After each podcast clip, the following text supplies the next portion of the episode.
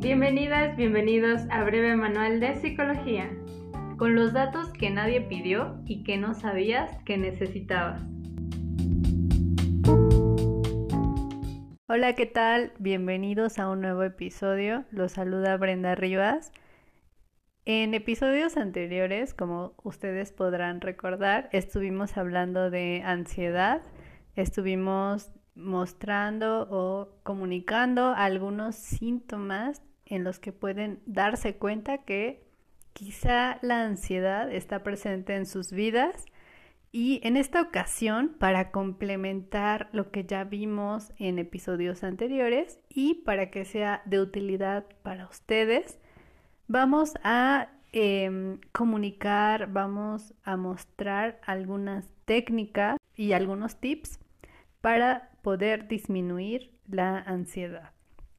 Y bueno, en esta ocasión, y como en las ocasiones anteriores, me acompaña Villanelli y bueno, ella nos va a empezar a hablar un poco de, de esto.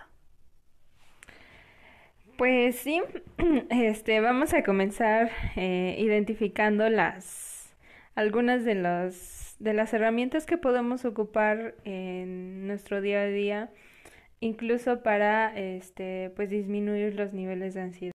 Y parte de uno de los episodios hablábamos acerca de que eh, pues es importante reconocer que hay situaciones que vivimos y que nos producen ansiedad y que muchas de las ocasiones no son las situaciones en sí, sino de la manera en cómo nosotros pensamos o interpretamos dichas situaciones. Y en esta ocasión vamos a identificar qué, qué onda, qué pasa, cómo es que esto se puede este, llevar a un plano más cognitivo, ¿no?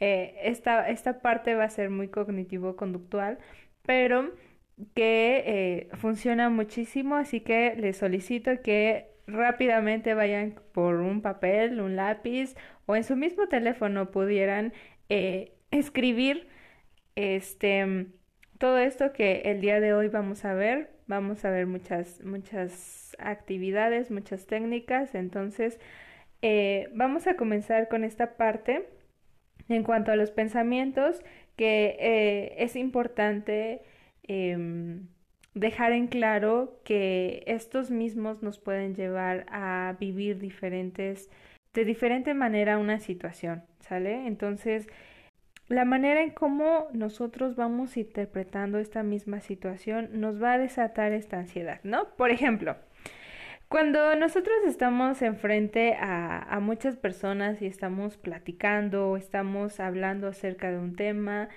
nosotros podemos estar pensando que quizá nuestra audiencia pudiera estar em, tranquila, una audiencia amable, entonces nuestros niveles de ansiedad van a ser mínimos, van a ser bajos. Pero, ¿qué pasaría si nosotros pensamos que nuestra audiencia pudiera ser muy crítica, eh, que estuvieran aburridos o con una actitud de rechazo hacia nuestro, nuestro discurso? Entonces, eh, esas ideas pudieran desatarnos un nivel de ansiedad este, más alto. Entonces, tiene mucho que ver lo que nosotros pensamos para que podamos eh, vivir esta ansiedad. Entonces, la, premisa importante es que el modo en que pienso afecta mucho mi sentir, ¿sale? Entonces, ahí vamos a identificar cómo es que nuestro pensamiento y nuestras emociones van de la mano, ¿sale? Entonces, yo espero que ya eh, tengan a la mano su lápiz y papel porque vamos a comenzar. ¿Sale? Eh, este es parte de, de este modelo cognitivo-conductual. Vamos a a tener este, una herramienta que nos brinda Albert Ellis en cuanto a la terapia racional emotiva. Entonces, tiene mucho que ver estas premisas que las emociones y la conducta, pues, ¿qué creen que, que la que, que, la desata o que desata estos aspectos, pues tiene que ver con nuestras creencias, nuestras experiencias y la forma en cómo nosotros interpretamos la realidad. A veces no es la realidad en sí, sino lo que nosotros pensamos. Vamos a imaginar que en este momento pudieran observar que ustedes están viviendo una situación que eh, les está produciendo ansiedad, pero que quizá al lado suyo está otra persona y está viviendo la misma situación que ustedes, ¿no? Y lo ven tranquilo, lo ven riéndose, lo ven este despreocupado y entonces a veces no es la situación en sí, sino cómo nosotros eh, tomamos y enfrentamos estas situaciones. Así que en un primer momento vamos a identificar nuestros pensamientos. ¿Sale? Entonces, eh, ya hablamos acerca de que hay un acontecimiento, una situación, la que sea, y que esta misma nos va a desatar un pensamiento y que en consecuencia vamos a tener una emoción. Por ejemplo, hay muchas personas que creen que para ser feliz debo de tener éxito en todo lo que me proponga, ¿no? ¿Quién cree eso, no? Que a veces el éxito depende de qué tan feliz pudieras estar, ¿no? Entonces, en este sentido, eh, hay un acontecimiento, un pensamiento y una emoción, ¿no? Que a veces nosotros nos sentimos tan presionados en poder llegar a un éxito que eh, no nos podemos permitir incluso los fracasos, los errores y que sobre todo la felicidad es sinónimo de éxito y que a veces no necesariamente es así, ¿no? Entonces los invitaría a cuestionarse ¿Qué tan cierto es esto que realmente debo de, tener éxito para ser feliz, ¿no? ¿Qué tan cierto es este aspecto? ¿Qué evidencia tengo acerca de ello? ¿Y es solo un pensamiento o es algo que los demás creen y que yo me estoy adjudicando, ¿no? o este, es una historia que quizá yo aprendí desde muy pequeño, ¿no? Entonces, eh, muchas de estas situaciones nos generan eh, esta ansiedad, ¿no? De querer ser siempre exitoso en, en algo, ¿no? Incluso, ¿qué es el éxito, ¿no? A veces para muchas personas el éxito puede ser diferente, puede desempeñarse de diferente manera, ¿no? Entonces, otro pensamiento. ¿Qué tengo que hacer tengo que hacer las cosas perfectamente, ¿no? Este, muchos, muchas personas nos vamos a identificar en este aspecto, ¿no? Eh, que siempre hay que tener eh, algo perfeccionista, ¿no? Entonces, los invito a que en, en esa hoja de papel anoten su, uno de sus pensamientos que pudieran identificar que les pudiera causar ansiedad, ¿no? Este, no sé, en este momento estoy pensando que tengo que mantener el control de todas las situaciones, todo el tiempo, ¿no? Entonces, ok, lo anoto. ¿Y qué emoción me provocaría este pensamiento? Ah, bueno, a lo mejor me produce este, ansiedad, ¿no? Eh, en este caso, ¿no? Em, a lo mejor tristeza, a lo mejor angustia. Entonces ahí este, lo coloco enfrente de, de mi pensamiento, ¿no? Y ahora eh, ya que identificamos esta parte, lo empiezo a cuestionar, ¿no? ¿Qué tan cierto es esto que estoy pensando? ¿Qué tan cierto eh, es que yo debo de mantener el control de todo todo el tiempo, ¿no? Entonces, en realidad no, no somos unas máquinas, eh, sí, algo que pudiéramos tener el control realmente de todo, ¿no? Y, y no necesariamente podemos y debemos de tener el control de todo, ¿no? Eh, y más adelante vamos a, a Bren nos va a proporcionar una herramienta en donde nos vamos a identificar que no siempre eh, podemos tener el control de todo y de todos, ¿no? Ya queremos controlar a nuestra familia, amigos, este, pareja y qué es lo que realmente sí podemos controlar y qué no, ¿no? Entonces eh, comenzamos a cuestionarlo, ¿no? En esta parte y anotamos ¿Qué, evidencia tengo de que eh, debo de mantener el control todo el tiempo? ¿Realmente eh, eso me está funcionando? ¿Eso me es eh, gratificante? ¿O qué estoy realizando yo para que realmente esto se lleve a cabo, ¿no? Entonces a veces incluso hacemos situaciones que em, nos pueden dañar o nos pueden perjudicar a nivel individual, ¿no? Otro pensamiento pudiera ser y, y pudiera englobar eh, muchas de las situaciones que vivimos, ¿no? Soy el principal responsable de que las personas se lo pasen bien cuando están conmigo, ¿no? eh, quién ha pensado o llegado a pensar esta parte, ¿no? Entonces, eh, anoto mi pensamiento, anoto qué emoción me puede producir, porque este, al creer que yo soy el principal responsable de, que las personas se sientan feliz conmigo, ¿no? Entonces, ¿qué pasa cuando una persona no? ¿No? Esta parte y quizá me causa frustración, tristeza, impotencia, enojo. Entonces ahí lo voy a ir anotando, ¿no? Y ahora lo cuestiono, ¿no? ¿Qué tan cierto es que yo soy el principal responsable de lo que los demás puedan sentir, ¿no? Eh, es realmente mi responsabilidad el poder eh, hacer feliz a todo el mundo. ¿De quién pudiera ser entonces la responsabilidad de esta parte, ¿no? Y em, a veces nos, nos tomamos estos pensamientos como un hecho en sí, como si fuera este algo que tiene que ser, como la realidad, ¿no?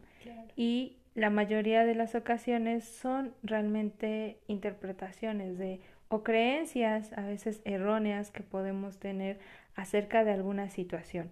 Y esto mismo nos pudiera estar desatando. Entonces, este ejercicio eh, pudieran ocuparlo en cualquier momento que, que, ustedes identifiquen. Ah, es que estoy sintiendo ansiedad. ¿Por qué? Ah, porque viví esto, ¿no? Ah, ok. ¿Qué pensamiento eh, en primer momento pude tener? Ah, es que me sentí, no sé, eh, pienso que soy eh, un fracasado, ¿no? Porque cometí un error en una situación. Ah, ok, ¿qué emoción me pudiera desatar este pensamiento? Ah, bueno, tristeza, enojo, ¿no? Por ejemplo. Ah, ok, entonces ya empiezo a cuestionar este pensamiento. ¿Qué evidencia tengo de que realmente soy un fracasado, ¿no? Ah, no, pues me equivoqué una vez, ¿no? O no me salió como yo quería. Ah, ok, entonces, este, ¿realmente eres un fracasado por haberte equivocado una sola vez? Ah, ok, no. Entonces, cuando comenzamos a cuestionar esta parte y nuestros pensamientos, pudiéramos identificar que incluso este, nuestra emoción cambia, ¿no? Por esto mismo de que en muchas ocasiones tenemos un sesgo de error en cuanto a la manera en cómo pensamos, ¿no? Incluso de atribución, ¿no? Sesgo de atribución tiene que ver con que este, muchas de las ocasiones alguna situación por más em, mínima que sea, nos atribuimos que fue hacia nosotros. Por ejemplo, ¿no? Eh, hay, siempre casi pongo este ejemplo, pero me gusta porque eh, ejemplifica muy bien lo que es este sesgo de atribución, ¿no? Em, vamos en la calle y eh, vamos caminando y en el otro lado de la acera hay otra persona y este... Mm, comienza a reírse, ¿no? Entonces nosotros nos volteamos, lo, lo, vemos y se ríe aún más, ¿no? Entonces, ¿qué es lo primero, lo de inmediato que, que crees, Bren, que pensarían las personas, ¿no? Que se está riendo de mí. Exactamente, ¿no? Entonces, eh, pensamos que se está riendo de nosotros, ¿no? Entonces, ahí eh, los invito a cuestionarse, ¿no? ¿Qué evidencia tengo? ¿Qué tan cierto es que se está riendo de mí? ¿Qué evidencia tengo de que realmente es por mí que se está riendo, ¿no? Y ya le pregunté, este, oye, ¿tú te estás riendo a mí? Eh, y que me diga sí, ah, ok, esa es la evidencia que yo pudiera tener, ¿no? Pero probablemente, y, y, la realidad fue, es que este, él estaba escuchando... Eh, a lo mejor un podcast de nosotros, alguno muy gracioso y dijimos algún chiste y en ese momento, este, pues la persona eh, coincidió en que se volteara y se empezó a reír a, carcajadas, ¿no? Pero no necesariamente fue hacia nosotros, ¿no? Entonces, este sesgo de atribución eh, tiene que ver con esta parte que muchas ocasiones eh, nos, nosotros mismos nos adjudicamos esta parte que no tiene que ver con nosotros, ¿no? esa invitación a que empecemos a cuestionar qué evidencia tengo de que realmente eso pasó, qué tan cierto es o qué tan real es, ¿no? Porque en realidad el, este muchacho que estaba del otro lado, lado de la acera, pues nos estaba riendo de nosotros, esa era la realidad y este y pues nosotros interpretamos que fue por nuestra culpa o fue porque no sé, este por nosotros, ¿no? Entonces ya nos empezamos a a quizá el pensar que fue por nosotros, eh, la emoción que causaría a lo mejor sería de enojo, de tristeza, ¿no? Entonces, cuando empezamos a cuestionar este pensamiento, ya identificamos, ah, bueno, quizá no fue por mí, quizá fue por un chiste, quizá fue por, etcétera, etcétera. Así ríe, así ve, así, no sé, ¿no? Entonces, eh, muchas de las ocasiones son nuestras interpretaciones y no la realidad en sí. Y bueno, ese es en cuanto a, a nivel cognitivo. Este, de esa manera podemos nosotros cuestionar nuestro pensamiento, ¿no? Y hay otro aspecto que, que sí me gustaría retomar y que tiene que ver con este con, con, nuestros pensamientos, ¿no? Nuestra mente siempre está pensando en, en todo momento, ¿no? Eh, no recuerdo ahorita mismo la cantidad de pensamientos que tenemos al día, pero son miles. Entonces, este, y la mayoría de estos pensamientos tienen que ver con situaciones que vivimos hace un mes o ayer o hace una semana y pensamientos que este, tienen que ver a futuro, ¿no? Eh, mañana voy a hacer esto, al rato voy a hacer aquello, o este Juanito eh, estuvo muy feliz el día de ayer o Juanita, no sé, etcétera, etcétera, ¿no? Entonces tienen más que ver con nuestros pensamientos, ¿sale? Esta otra otra técnica también tiene que ver con este cuestionar nuestros pensamientos, pero más allá hay algo que se llama rumiación, ¿sale? Es cuando este mm, por ejemplo, este, vamos en este momento a pensar en, en las vacas que eh, ellas rumean. ¿Y qué es rumear, no? Es cuando ellas ingieren un alimento. Y eh, en su momento de descanso comienzan a volver a traer a su, a su boca, desde su estómago hasta su boca, este, este alimento, ¿no? Y comienzan a masticarlo, masticarlo, masticarlo, masticarlo, masticarlo. Todo el día casi están, com pareciera que están comiendo, ¿no? Pero, este, eso se llama rumear, ¿no? No quiere decir que nosotros los seres humanos hacemos lo mismo, porque no es así, sino que rumeamos en cuanto a pensamiento, ¿no? Este, ya vivimos algo, pero lo traemos otra vez al presente.